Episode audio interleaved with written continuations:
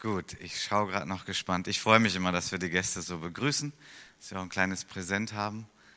Und der Bruder, der jetzt gerade sein Präsent bekommt, ist mir auch bekannt von der Allianz. Herzlich willkommen. Schön, dass du bei uns hier im Gottesdienst bist.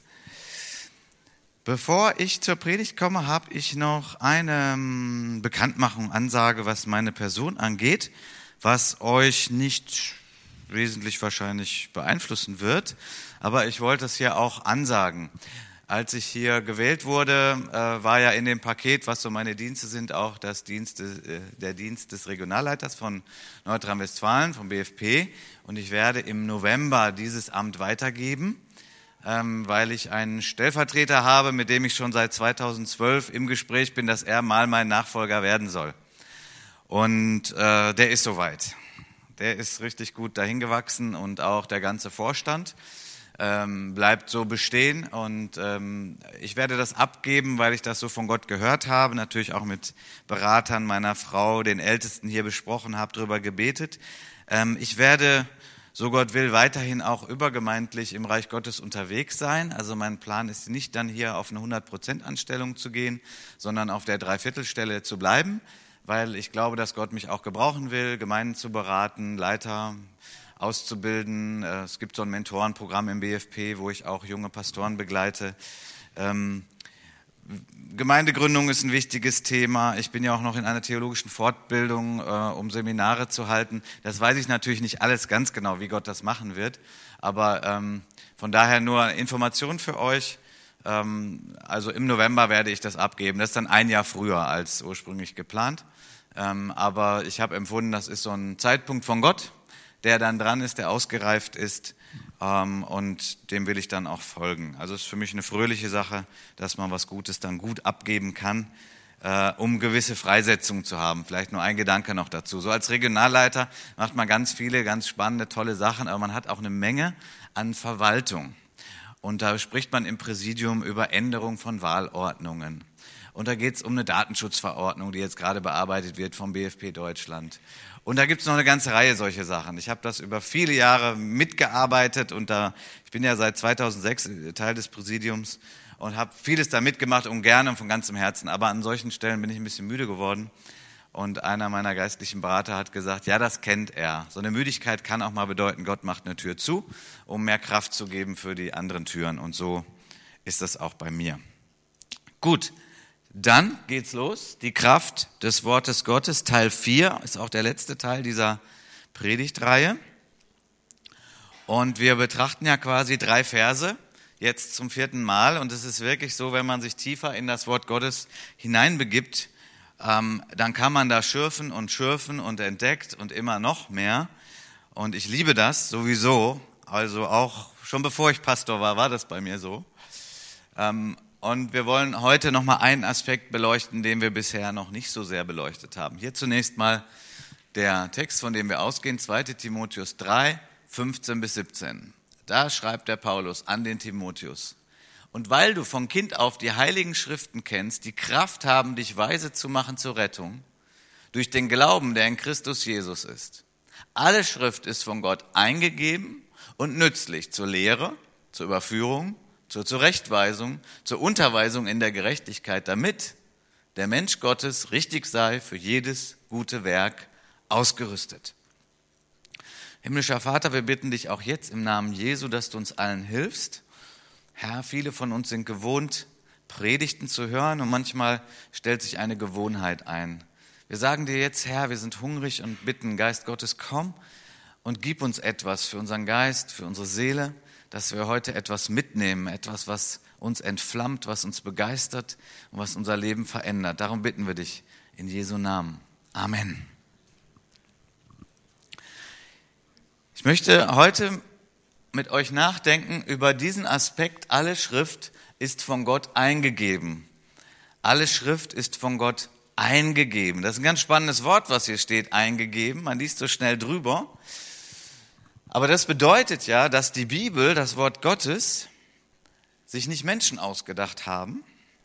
Ja, das ist der große, große Unterschied. Sag mal zu allen anderen Büchern, die es auf der Welt gibt. Viele, es gibt viele gute Bücher, aber es gibt nur ein Buch, wo der Geist Gottes die Gedanken eingegeben hat. Und deswegen ist es nicht ein Buch von Menschen allein, es ist auch ein Buch von Menschen. Menschen haben es geschrieben, aber Gott hat ihnen Gedanken, Worte eingegeben. Und das macht es zu dem heiligen Buch, wie wir auch sagen, der heiligen Schrift. Das Wort Gottes. Es ist ganz besonders, weil hier ist etwas hineingewoben, was von Gott stammt. Man kann es ein bisschen vergleichen mit Jesus Christus. Jesus Christus war der einzige Mensch, der über diese Erde ging, der nicht von Mann und Frau geschaffen wurde, sondern vom Heiligen Geist gezeugt war und dann in Maria heranwuchs und zur Welt kam. Jesus war ganz Mensch, mit Gefühlen, Empfindungen, Anfechtungen wie wir, aber er war Gottes Sohn. Und er ist Gottes Sohn, weil er vom Heiligen Geist gezeugt wurde. Sehr ähnlich ist es mit der Bibel. Das ist eine Parallele. Das ist von Menschen geschrieben, so wie Jesus auch im Bauch der Maria heranwuchs und geboren wurde wie jeder andere Mensch aber doch war er eben vom Heiligen Geist. So ist auch dieses Buch von Menschen geschrieben, also der, der, die menschliche Seite ist nachvollziehbar und äh, so wie auch andere Bücher, aber es ist vom Heiligen Geist gezeugt. Die Gedanken hier drin. Und deswegen ist es so besonders und einzigartig und so wertvoll und so kostbar. Ich habe in der letzten Predigt schon gesagt, wir sind so reich gesegnet mit Bibeln in unserem Land es ist so einfach, eine Bibel zu erwerben. Und im Regelfall schätzen wir es nicht hoch genug. Ich schließe mich da mal mit ein. Man gewöhnt sich daran. Ja klar, die Bibel. In wie vielen Regalen verstaubt sie? Aber was hier für Schätze drin sind, lebensverändernde Kraft, Informationen, es ist das Kostbarste, was es gibt. Es ist das Kostbarste, was es gibt. Hier ist die Orientierung, hier ist aber auch Kraft, Zuspruch, hier ist das alles drin. Und mein Wunsch mit dieser Predigtreihe ist ja auch, dass es uns neu ergreift und dass wir es mal herausnehmen wieder aus den Regalen oder Nachtschränkchen oder wo deine Bibel so liegt und dass du selber zu einem solchen Bibelentdecker wirst, weil du davon überzeugt bist, dass was hier drin ist, das sagt der Schöpfer dir. Das ist der große Unterschied. Wie gesagt, es gibt sehr viele gute Bücher. Ich lese auch sehr gerne und wir können sehr viel lernen aus guten Büchern. Aber das ist das Buch. Das ist das besondere Buch. Die Schrift ist von Gott eingegeben. Die Kraft des Wortes Gottes ist die Kraft des Heiligen Geistes. Weil der Heilige Geist hat den Schreibern der Bibel die Dinge eingegeben. Was bedeutet eingegeben? Nun, das ist ein ganz interessantes Wort, was hier steht. Kleiner Griechisch-Ausflug, äh, aber ist nicht zu schwer, kann jeder nachvollziehen. Eingegeben heißt Theopneustos. Und Theopneustos hat die beiden Worte Theo und Pneuma. Das sind sogar Worte, die wir kennen, oder? Muss man nicht Griechisch für studiert haben. Theo steht für Gott. Und Pneuma, da kennen wir die Pneumatik, kennen wir doch, ne? In der Physik gibt's das. Das hat mit Wind, äh, mit Luft zu tun. Ja, Luftdruck und so weiter. Und Pneuma heißt Wind, Hauch, Geist. Also die Schriften sind Gott gegeistet könnte man sagen. Sie sind von Gott eingehaucht, könnte man sagen. Wie muss man sich das denn vorstellen? Ich möchte mal sagen, wenn jemand einen geistlichen Eindruck hat, wir haben das heute von Ute gehört, dass sie einen geistlichen Eindruck hat und viele von uns kennen das, dass man so im Gebet oder im Gottesdienst so einen Impuls bekommt. Es gibt hier eine Parallele, aber dann auch einen gewaltigen Unterschied zu dem, wie die Bibel entstanden ist. Wenn man so einen geistlichen Eindruck bekommt, dann ist es ja ein Mensch, wie du und ich. Nehmen wir mal Ute. Ute ist ein Mensch aus Fleisch und Blut. Sie hat ihre menschliche Seite. Aber in Ute ist auch der Geist Gottes, weil sie wiedergeboren ist. Der Geist Gottes ist lebendig in ihr. Und nun gibt es halt Zeiten und Momente, wo der Geist Gottes sagt, ich möchte etwas mitteilen. Und dann entsteht in Ute in diesem Fall, in, ihrem, in ihrer Vorstellungskraft, äh, bildet sich etwas ab. Und wenn sie das dann weitergibt, dann gibt sie etwas weiter, was vom Heiligen Geist ist, aber was auch menschlich ist. Es sind immer diese beiden Seiten. Weil der Heilige Geist hat sich so festgelegt. Gott hat es einfach so gemacht. Gott hätte es anders machen können. Er hätte machen können, dass, sagen wir mal, in jedem Gottesdienst sich hier eine Taube materialisiert, die dann spricht zu uns allen und sagt, so. Dann hätten wir pur Heiliger Geist. Aber Gott hat fast von Anfang an, wo er den Menschen geschaffen hat, gesagt, ich schaffe euch zu meinem Gegenüber, ich schaffe euch als Partner, ihr sollt über die Erde herrschen. Gott hat diese Partnerschaft, Gott durch Menschen von Anfang an grundgelegt und so wirkt er im Regelfall. Zu 99,9 Prozent wirkt Gott so auf dieser Erde, durch Menschen. Und deswegen gibt es auch immer etwas Menschliches in dem, wenn Gott wirkt. Und die Kunst ist herauszufiltern, zu prüfen und zu hören, was Gott ist da drin. Die Bibel ist eigentlich ähnlich entstanden. Es ist nicht ein Buch vom Himmel gefallen. Hätte Gott machen können, hat er aber nicht gemacht. Wie gesagt, weil er fast alles in Partnerschaft mit Gott macht. Ich sage fast alles, was macht er nicht in Partnerschaft mit Menschen? Naja, wenn irgendwo ein Engel erscheint, dann würde ich mal sagen, das ist dann ohne Menschen. Ja? So, Maria hat auch einen Engel erlebt, der hat zu ihr gesprochen. So, das gibt's. Aber das ist so im 0, sowieso Prozentbereich. Ähm, wir könnten ja mal fragen, wer von euch, wem ist schon ein Engel erschienen? Ist nicht auszuschließen, aber ist doch eher selten. Ne? Im Regelfall wirkt Gott durch Menschen, aber der Geist Gottes in dem Menschen, er will durchdringen, er will sprechen, er will diese Welt verändern. Und das ist hier der Fall. Viele verschiedene Menschen haben geschrieben die Autoren der Bibel. Aber ihr Geheimnis war, und das haben sie sich gar nicht ausgesucht, das hat Gott in seiner Souveränität so gemacht, dass Gott gesagt hat, so ich wirke jetzt durch dich, zum Beispiel Paulus, zweite Timotheusbrief, ich wirke durch dich, weil das, was du jetzt empfängst, das ist von meinem Geist.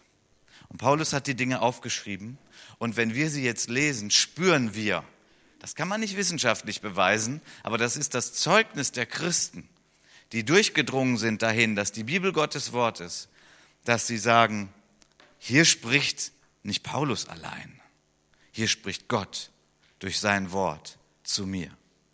Das sind göttliche Worte.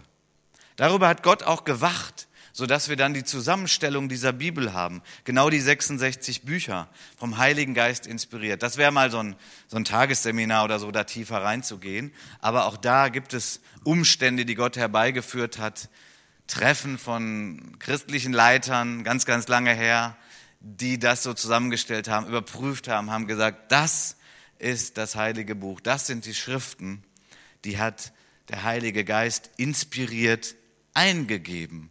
Und deswegen ist, wenn du Gott begegnen möchtest, wenn du Kraft von Gott brauchst, wenn du Informationen über Gottes Pläne brauchst, wie er sich das gedacht hat, dann ist das das Buch was über allen anderen Büchern steht. Denn das, was zum Beispiel der Heilige Geist mit Paulus gemacht hat, das können wir dann quasi auf der anderen Seite so empfangen wieder. Der Heilige Geist hat Paulus beeinflusst und er hat aufgeschrieben. Und wenn wir jetzt seine Worte lesen, dann ist es derselbe Geist, der an uns wirkt, so dass Gott zu uns spricht. Dass wir etwas empfangen, was viel mehr ist als menschliche Weisheit. Wir benutzen ja hier sogenannte evangelische Bibeln. Wer eine katholische Bibel hat und wer das mal vergleicht, stellt fest, die ist ein bisschen dicker. Ja, wisst ihr das? Äh, katholische Bibeln sind ein bisschen dicker. Warum? Da sind die Apokryphen drin. Was sind Apokryphen? Ich glaube, es übersetzt mal mit Spätschriften. Da ist also im Alten Testament sind ein bisschen mehr Sachen drin. Makkabäer, Zusätze zum Buch Daniel, Tobit, hm? Jesus Sirach, genau. Und diese, diese Zusätze im Alten Testament, die in der katholischen Bibel mit drin sind, ist hochspannend, denn hier habe ich einen Unterschied empfunden. Und ich habe das auch mal getestet. Luther hat gesagt, diese Bücher zu lesen, ist gut zu lesen. Da ist viel Weisheit drin aber diese sind nicht vom Heiligen Geist eingegeben, inspiriert. Nochmal, das kann man wissenschaftlich nicht nachweisen. Man kann auch Gott nicht wissenschaftlich nachweisen. Wenn wir über Gott und seinen Geist reden, können wir es nie wissenschaftlich nachweisen. Heißt aber nicht, dass es dann nicht da ist oder nicht wahr ist. Denn das ist einfach eine andere Dimension, die gewaltig wahr ist und noch wahrer ist als alles, was wir wissenschaftlich beweisen können. Denn alles, was wir wissenschaftlich beweisen können, diese Erde wird ja vergehen. aber Gott wird nicht vergehen und seine Dimension nicht. Das ist eigentlich die viel wahrere, massivere, stärkere, ewige. Aber manche Menschen kommen hier in die Falle und kommen nicht weiter, weil sie sagen, ja, das kann ich ja nicht beweisen. Ja, Gott lässt sich nicht beweisen, Gott sei Dank nicht. Ich möchte keinen Gott, den man menschlich beweisen und sezieren kann. Das wäre ein kleiner Gott.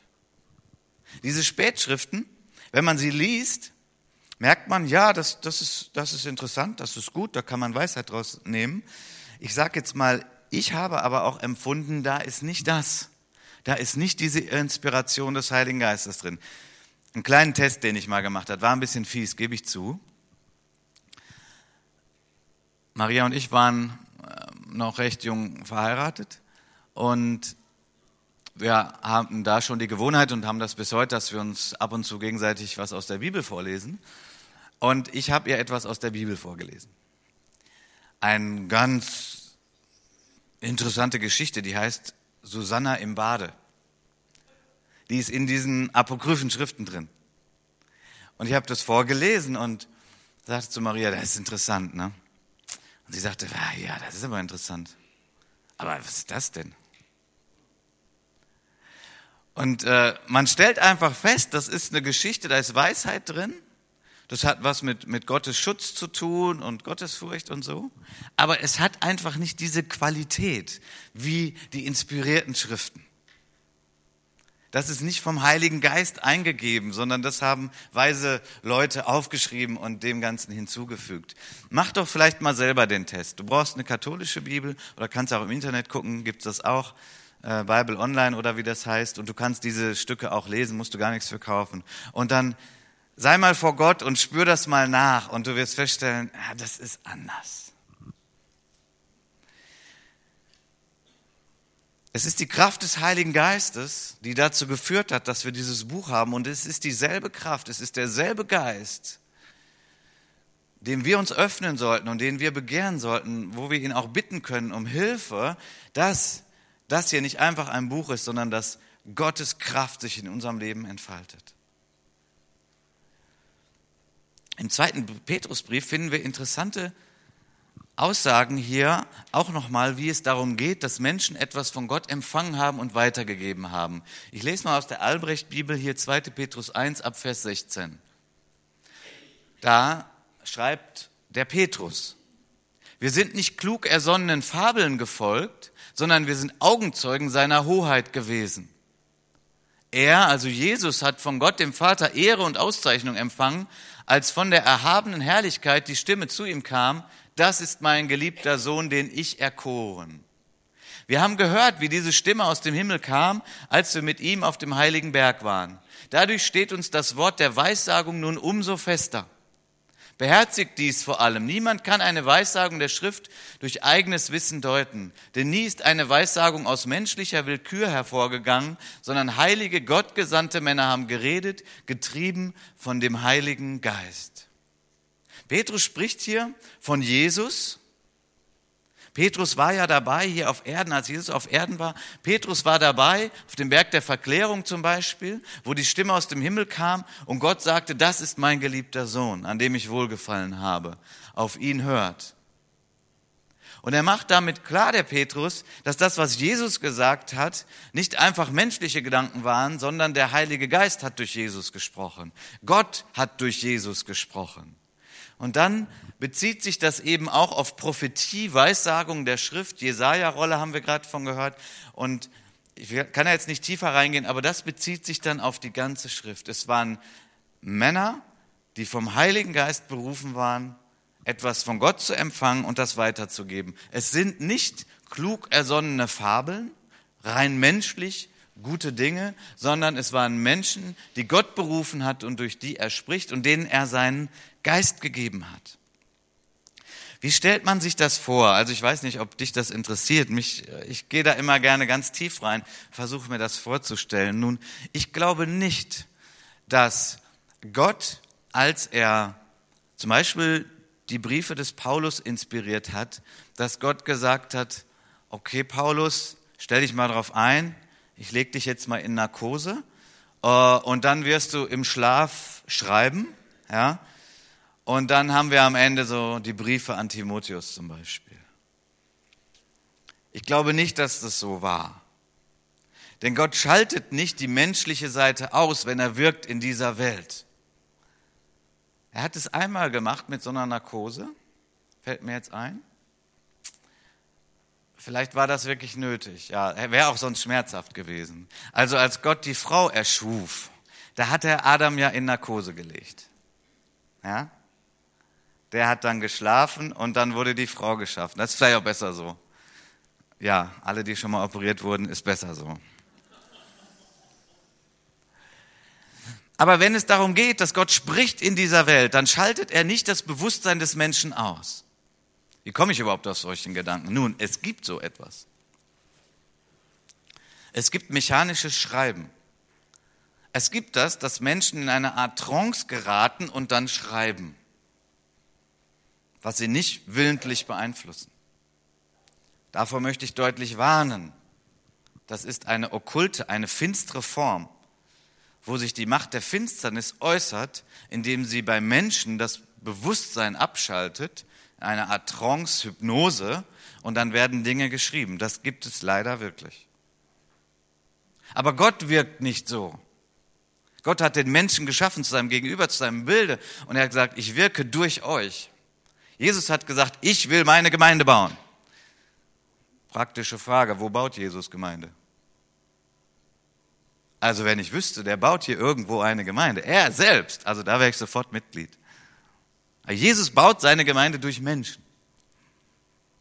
Wie baut er das? Nun, weil er durch den Heiligen Geist in den Menschen ist. Und weil unser Ziel immer ist, möglichst viel vom Heiligen Geist, möglichst wenig von unserer gefallenen Natur, was die Bibel Fleisch nennt. Jesus baut seine Gemeinde durch uns.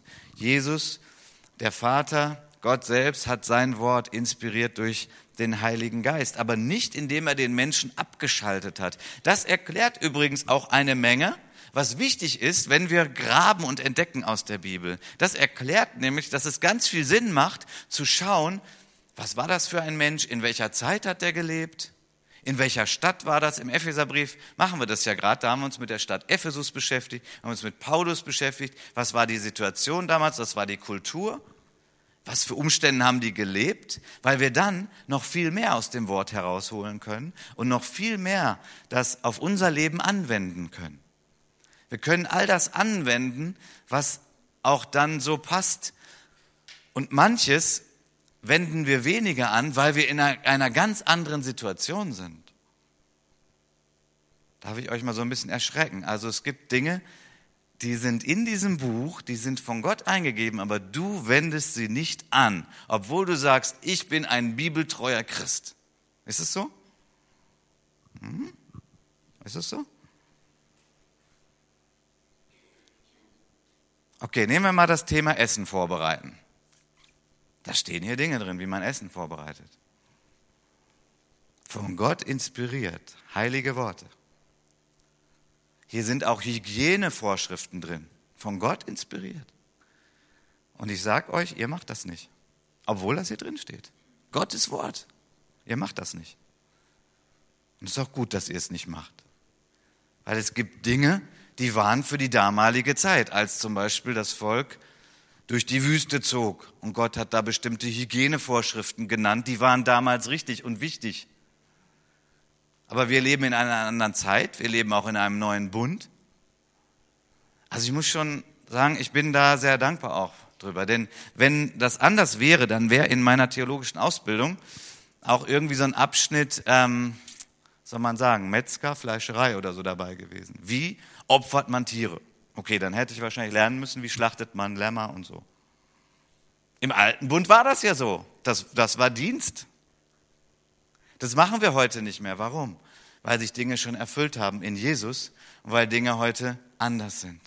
Von daher, jeder von euch, der seine Bibel liest, ihr schaut auch und manchmal tut es der Heilige Geist einfach an euch, dass ihr merkt, okay, das ist zwar Gottes Wort, aber es ist nicht mehr Gottes Wort für mich heute, weil es sich schon erfüllt hat. Der Heilige Geist hilft uns bei all diesen Dingen. Und der Heilige Geist hilft uns, das herauszuholen und das zu nehmen, was uns heute korrigiert, was uns Kraft gibt, was uns tröstet. Wenn ich gesagt habe, die Bibel ist nicht entstanden, dieses Gott gehaucht, eingegeben, inspiriert von Gott, dass das Bewusstsein ausgeschaltet wurde. So ist es nicht. Es war Paulus, der geschrieben hat. Deswegen ist es auch Paulus Schreibstil und Paulus Worte. Oder eben Mose oder wer auch immer. Lukas ist ein bisschen anders. Er war ein Arzt. Er hat genau geforscht. Das ist ein bisschen intellektueller. Petrus war ein Fischer. Man merkt hier Unterschiede, die menschliche Seite, aber doch ist es der Heilige Geist, der wirkt. Ich möchte aber auf der anderen Seite auch betonen, dass es nicht einfach gute Gedanken sind, so Vorschläge. Ja? Naja, wenn das nur der Paulus geschrieben hat, hm, überlege ich mal, ob ich das richtig finde. Nein, nein, dann fällst du auf der anderen Seite vom Pferd. Vom Heiligen Geist inspiriert heißt, Gott spricht. Es ist Gebot für uns. Es ist Gebot, es ist Befehl. Wenn Jesus dein Erlöser ist, preist den Herrn. Aber du weißt, dass er nicht nur dein Erlöser ist, nicht nur der, der, dir, der dich befreit hat, der dich erlöst hat. Er ist auch dein Herr. Mein Erlöser und mein Herr.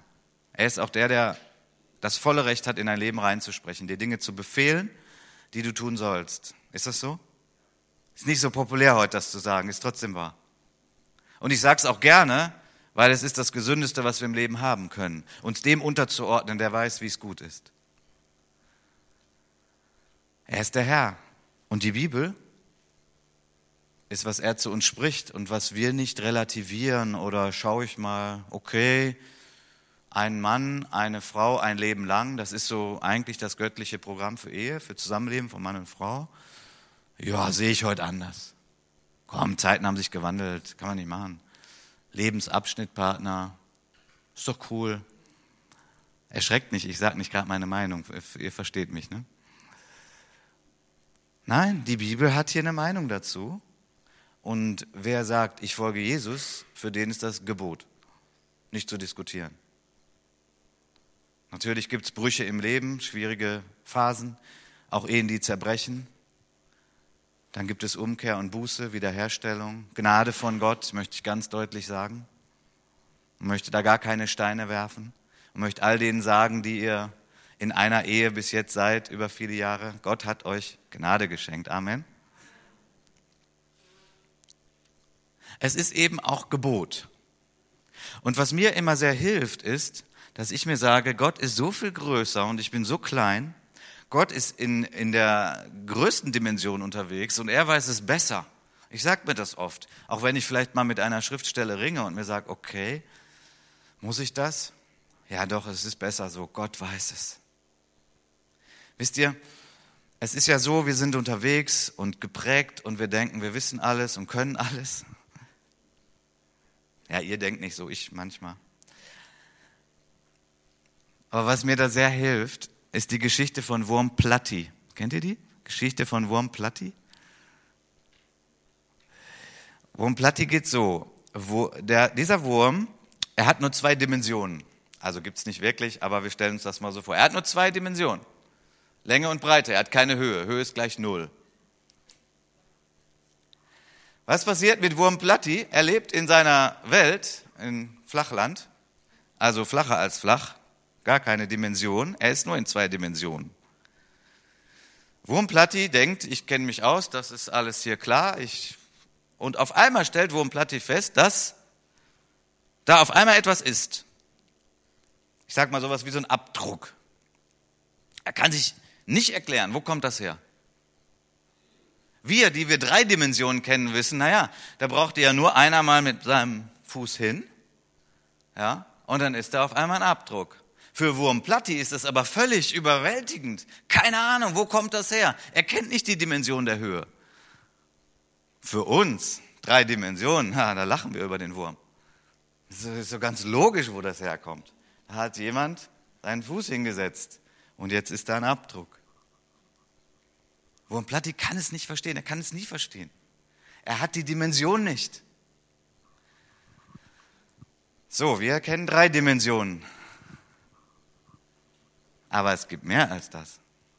Es gibt viel mehr als das. Mindestens vier, fünf, sechs, wie auch immer.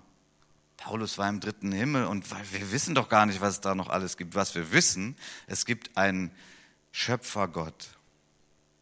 Der diese Welt in Existenz gesprochen hat. Und er ist unendlich, unbegrenzt, unlimitiert, gedanklich, von der Kraft, von den Fähigkeiten her, äh, ohne Ende. Ich weiß nicht, wie viele Dimensionen Gott kennt und hat und geschaffen hat oder ob er gerade noch neue schafft. Keine Ahnung, ich weiß nur, er ist Gott und, und, und wir sind Wurmplatti. Wenn, wenn Wunder geschehen, dann ist es für uns ja so, dass auf einmal, oh, da ist jetzt was. Keine Ahnung, wie Gott das so macht, aber für Gott ist das ja alles möglich. Er macht das einfach. Da muss er sich nicht besonders anstrengen, er ist ja Gott. Und so möchte ich uns auch ermutigen, aus der Bibel Dinge zu empfangen, Wunder zu erleben, die Gott einfach tut, weil er in dieser Dimension ist. Es ist auch die Dimension des Heiligen Geistes. Es ist eine Dimension, die wir eben wissenschaftlich dreidimensional nicht erforschen können, die aber real ist. Dinge, die in, deinem Herz, in deinem Herzen passieren. Da, wo du Gott verstanden hast, da, wo er dich getröstet hat, da, wo du wiedergeboren wurdest. Das sind alles Dinge, das ist nicht Wissenschaft, aber es ist so wahr und so real. Es ist Gott. Der Heilige Geist wirkt an uns.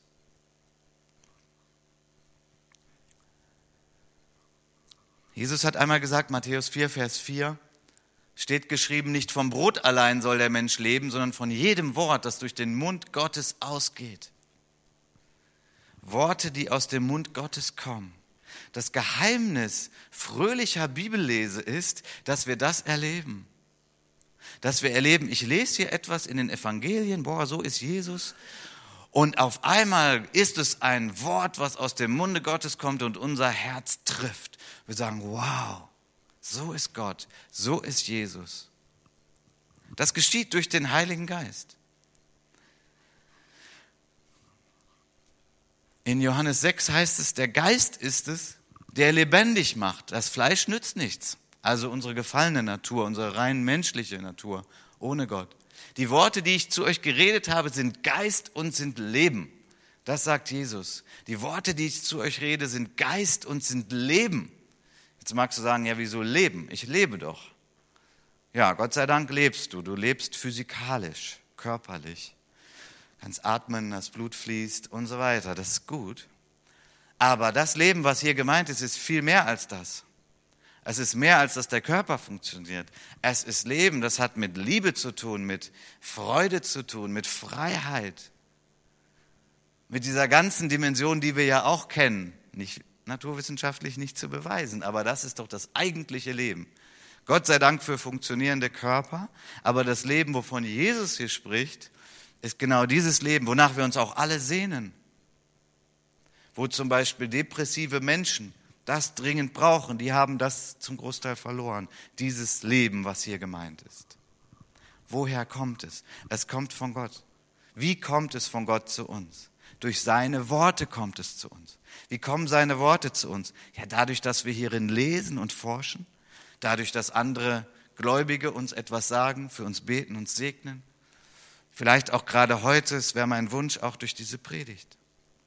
Wie erlebe ich denn nun den Heiligen Geist? Wie erlebe ich denn, dass das Wort lebendig wird zu mir? Ich möchte drei Dinge nennen, die eine Art Voraussetzung sind. Oft haben wir die einfach, machen uns das gar nicht klar, aber es ist gut auch darüber mal nachzudenken und das zu kultivieren, weil es gibt schon Voraussetzungen auf unserer Seite, die es sehr fördern, dass das Wort Gottes wirklich lebendig in unseren Herzen ist und sich auch das Ganze so entfaltet, was Gott hier reingelegt hat.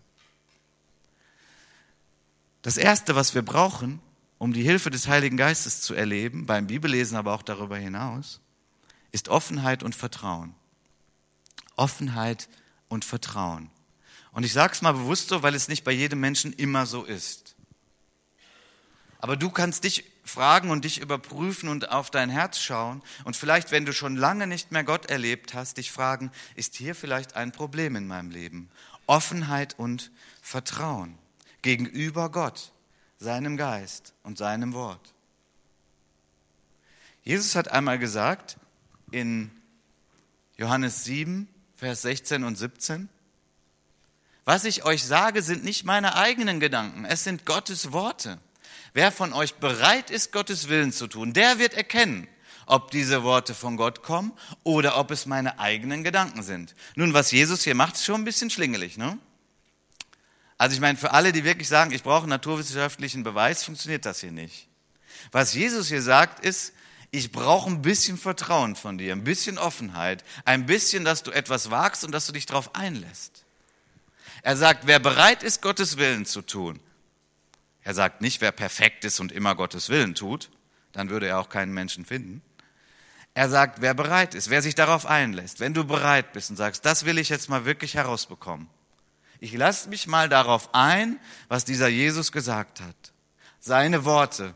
Er behauptet, es waren nicht seine rein menschlichen Gedanken, er behauptet, seine Worte sind von Gott. Okay, ich lasse mich darauf ein. Offenheit und Vertrauen. Ich möchte euch eine kleine Geschichte so zum Schmunzeln erzählen. Ein englischer Offizier wurde von seiner vorgesetzten Behörde nach Übersee versetzt und musste mit seiner Familie dorthin übersiedeln. Als sie einige Tage auf See waren, erhob sich ein großer Sturm, der das Schiff in äußerste Gefahr brachte. Es herrschte allgemeine Angst und Verwirrung auf dem Schiff. Ganz besonders aufgeregt war die Ehefrau des Offiziers. Da ihr Mann vollkommene Ruhe bewahrte, machte sie ihm heftige Vorwürfe, dass ihm das Schicksal seiner Familie wohl gleichgültig sei. Der Offizier verließ daraufhin die Kajüte, kehrte mit einem gezogenen Degen in der Hand zurück. Dann setzte er seiner Gattin diesen Degen an die Brust. Diese, anfangs erschrocken, fing bald an zu lachen. Wie kannst du lachen? Hast du keine Furcht? Sie entgegnete, wie sollte ich Furcht haben, wenn ich den Degen in der Hand dessen sehe, der mich liebt? Da sprach der Offizier, ebenso fürchte ich mich nicht vor dem Sturm, der in der Hand meines himmlischen Vaters ist, der mich liebt.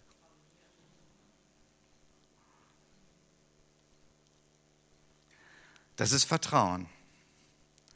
Dieser Offizier hatte Vertrauen in seinen Gott.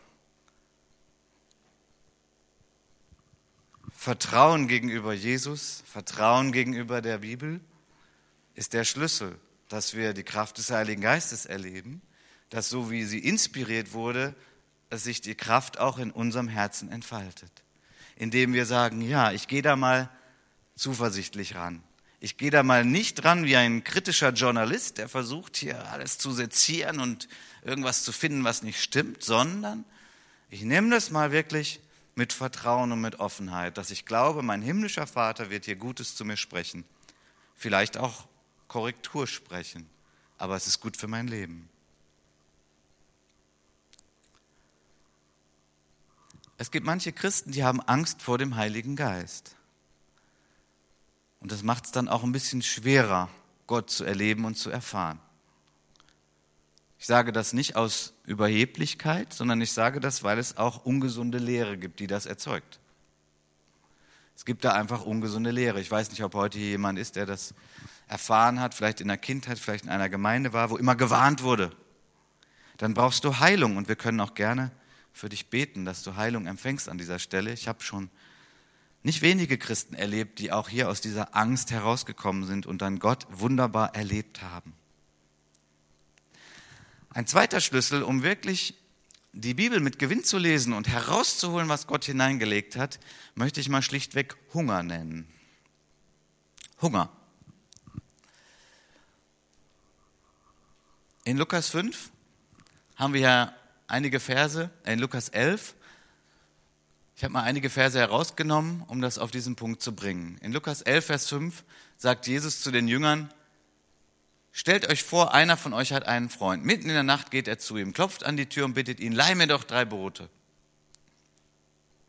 Und dann geht das so weiter und dann ist das erst umkämpft und dann kommt das aber so. Hier hat jemand Hunger und er braucht Brot.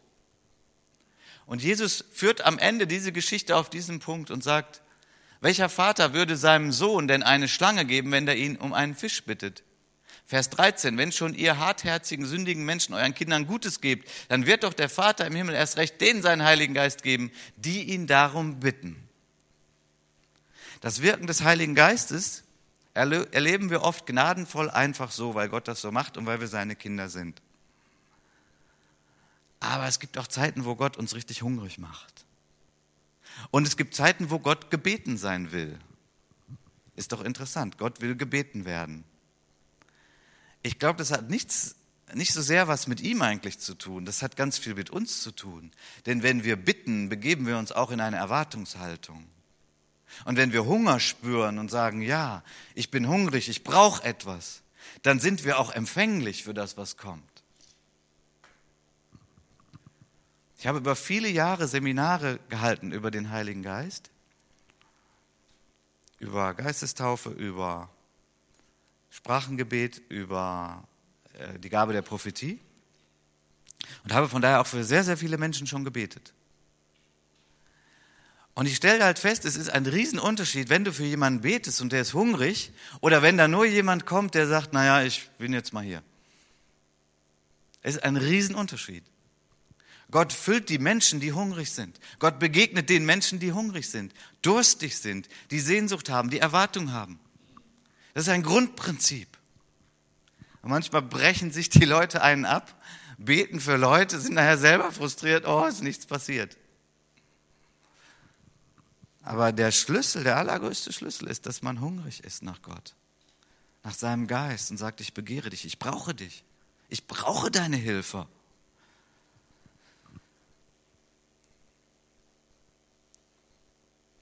Bist du hungrig nach Gott? Hast du Sehnsucht nach Gott? Psalm 42, der Anfang heißt, wie ein Hirsch lechzt nach Wasserbächen, so lechzt meine Seele, o oh Gott, nach dir. Meine Seele dürstet nach Gott, nach dem lebendigen Gott. Wann werde ich kommen und vor Gottes Angesicht erscheinen? Kennst du diese Sehnsucht? Kennst du diesen Durst, diesen Hunger? Überleg mal, wann du Gott erlebt hast. Im Regelfall hatte das damit zu tun, dass du hungrig warst. Und dieser Hunger ist kultivierbar. Allein schon, wenn man diesen Psalm liest, bei mir springt da oft was an. Und ich kann mit David irgendwie beten, ja, das ist es. Ich sehne mich nach dir, Herr. Nach deiner Fülle, nach deinem Reden, nach deiner Nähe. Wisst ihr, ich bin froh, dass wir eine Gemeinde sind, wo wir regelmäßig Lobpreiszeiten haben. Weil eine Sache geht in der Zeit für mich immer. Ich kann Gott begegnen. Ich möchte das mal so behaupten. Ich kann eigentlich immer Gott begegnen. Ich weiß, man redet ja dann viel drüber. Oh, war das jetzt das Lied oder jenes Lied? War es zu laut? War es zu leise? Und so kann man ganz viel diskutieren. Muss man auch mal tun. Ist ja nicht verkehrt. Aber ich habe mir vorgenommen, was ich immer will, ist Gott begegnen.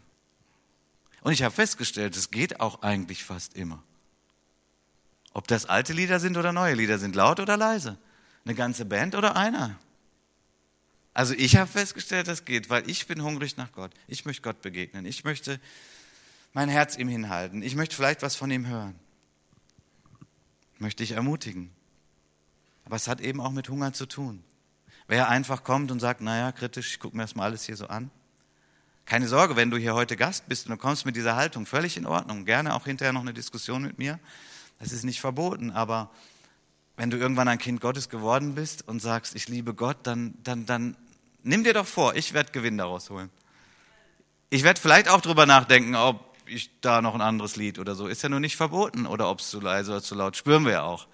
Aber du kannst dich entscheiden und sagen, ich will Gott begegnen.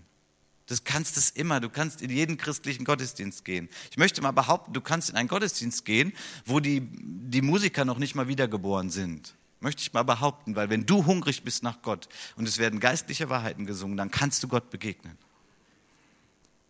Deswegen passiert es ja sogar, dass Menschen sich bekehren. In Gottesdiensten, wo der Pfarrer nicht gläubig ist, aber irgendwie die Perikope des Sonntags lesen muss und bong und Menschen bekehren sich. Das ist Gott in seiner Souveränität. Aber entscheidend ist eben auch, bist du hungrig? Hast du Erwartung? Ich möchte noch einen dritten Schlüssel nennen der uns hilft, die Kraft des Heiligen Geistes zu erleben. Und das ist Demut. Demut. Ja. Und da bin ich auch voll mit im Thema. Ich merke, da wirkt Gott an mir. Ich neige dazu, stolz zu sein. Ich sage es einfach mal ganz offen. Ich neige dazu, ein Oberlehrer zu sein. Ich neige dazu zu wissen, ja, ich weiß ja, wie es richtig ist. Das ist ein bisschen das Problem von denen, die nun mal auch Lehrer sind. Ich bin kein Lehrer an einer Schule, aber ein Bibellehrer und ich habe viel erforscht und ich weiß viel. dann ist es echt ein Kampf mit Stolz und Rechthaberei. Es ist so oft, dass ich denke, ach, ich wüsste jetzt, wie es geht. Aber ich habe gelernt, wenn ich als Oberlehrer komme, dann funktioniert das meist nicht. Ist ja auch andersrum so. Ich will ja auch nicht oberlehrerhaft behandelt werden. Demut. Demut vor Gott. Ich liebe diese Verse hier aus 1. Korinther 8 von Paulus. Ich glaube, der hatte auch eine Menge Arbeit an sich zu leisten durch den Heiligen Geist. Er war auch ein Lehrer, aber was für einer. Mit der größte Theologe seiner Zeit. 1. Korinther 8, und das hat er geschrieben, sagt er, wenn jemand meint, er habe etwas erkannt, so hat er noch nicht erkannt, wie man erkennen soll. Wow, das ist äh, gute Philosophie hier. Gottes Wort. Wenn aber jemand Gott liebt, der ist von ihm erkannt. Hier bringt es auf den Punkt. Ist interessant, oder? Wenn jemand meint, er habe etwas erkannt, gibt es hier jemanden, der meint, er hat etwas erkannt? Ja, wir haben alle was erkannt, oder? Natürlich, wir haben doch was erkannt. So hat er noch nicht erkannt, wie man erkennen soll. Ja, wie soll man denn erkennen? Wenn aber jemand Gott liebt, der ist von ihm erkannt. Wow. Das geht gut hin und her. Also wenn es um geistliche Erkenntnis geht, dann ist die, die, die Grundaussage ist, Gott hat dich erkannt. Das ist mal die Grundlage. Gott hat dich erkannt. Gott hat dich gesucht. Gott hat dich gewollt. Gott hat dich gefunden. Gott hat sich dir offenbart. Und dann hast du Gott erkannt. Niemand von uns hat gesagt, ich werde jetzt mal Gott erkennen. Und dann, ja, ich denke mir jetzt mal so, ja, okay, jetzt habe ich Gott erkannt, alles klar. Gott ist aus einer ganz anderen Dimension. Er ist nicht ein Gott in unseren drei Dimensionen, den wir einfach erkennen können, wie in einem physikalischen Test wir irgendwie die Schwerkraft erkennen können. Nein, so lässt Gott sich nicht erkennen, sondern Gott ist der, der uns erkennt, der immer schon vorher uns gesucht hat. Nicht ihr habt mich erwählt, ich habe euch erwählt. Das ist immer ein Vorlauf von Gott gewesen. Und dann hat Gott sich uns irgendwie gezeigt und wir haben ihn erkannt wir haben etwas von ihm erkannt. Keiner von uns hat Gott ganz erkannt. Es ist immer etwas, was wir von ihm erkannt haben. Und dann haben wir gesagt, ich liebe dich, Gott. Ich liebe dich. Weil ich habe erkannt, dass du gut bist. Ich habe erkannt, dass du mir den Retter geschenkt hast. Ich habe erkannt, dass du meine Gebete hörst. Ich habe erkannt, dass du mich nicht alleine lässt. Danke, ich liebe dich dafür. Und wenn man so mit Gott in Liebe unterwegs ist, naja, dann wächst auch die Erkenntnis. Natürlich. Wir sollen uns nicht für Erkenntnis schämen, gar nicht. Wir sollen zunehmen in der Erkenntnis. Aber getragen ist das alles von der Liebesbeziehung zu Gott. Die Bruns-Übersetzung übersetzt im Vers 2 so, wer sich etwas auf seine Erkenntnis einbildet, na, der hat gerade keine rechte Erkenntnis. Gut, wir wollen gleich noch eine gute Zeit von Lobpreis haben und auch die Möglichkeit, dass wir füreinander beten, dass du auch heute die Fülle des Heiligen Geistes erleben kannst. Und ich möchte uns noch eine kleine Geschichte vorlesen, die hat mit Demut zu tun. Und die hat damit zu tun, dass man eben oft denkt, ja, ich weiß ja, wie es ist. Im Oktober 1995 hat es folgende Begebenheit gegeben und man hat das auch aufgeschrieben das ist die Abschrift eines Funkgesprächs zwischen einem US-Marinefahrzeug und kanadischen Behörden vor der Küste Neufundlands. Das ist dann auch veröffentlicht worden.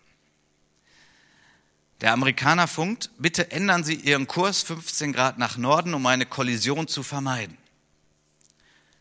Der Kanadier funkt, ich empfehle, Sie ändern Ihren Kurs 15 Grad nach Süden, um eine Kollision zu vermeiden.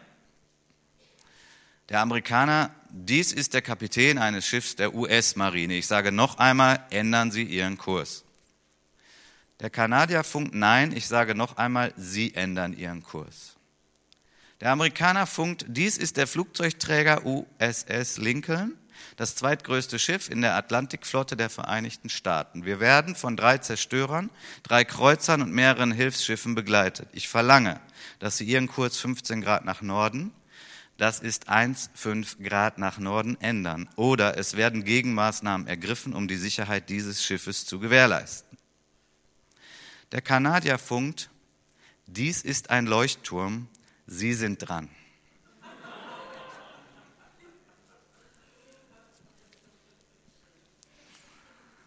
Okay. Warst du vielleicht auch schon mal so ein US-Flugzeugträger, der gedacht hat, das ist sonnenklar, dass ich richtig bin und der andere falsch? Schon mal erlebt? Auf einmal stellst du fest, oh oh, großer Irrtum, großer Fehler. Ich könnte jetzt mein Schiff auf Grund fahren und ich bin sehr dankbar, dass ich diese neue Erkenntnis gewonnen habe.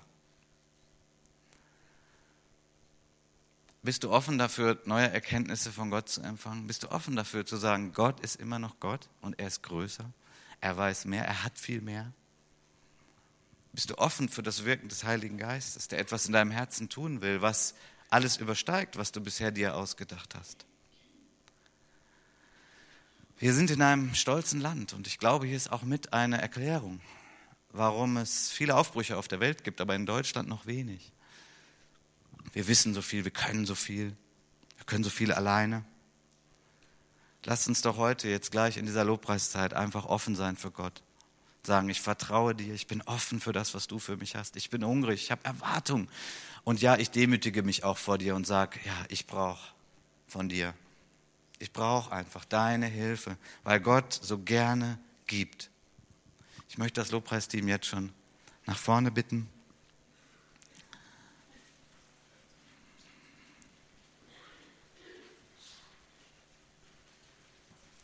Und wenn du zu Hause deine Bibel lesen wirst, dann sag dir doch mal, ich, ich bin mal so wie der Kämmerer aus dem Morgenland.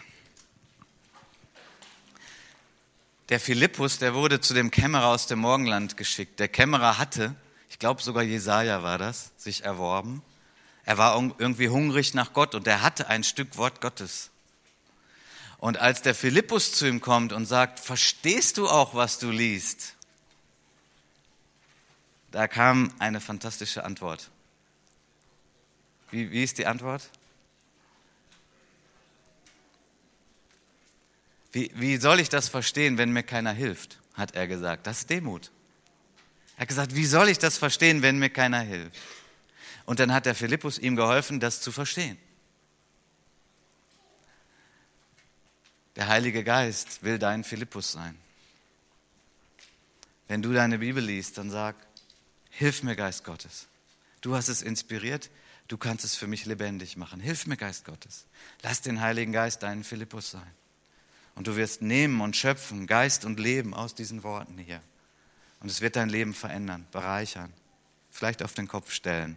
So arbeitet Gott durch sein Wort. Amen.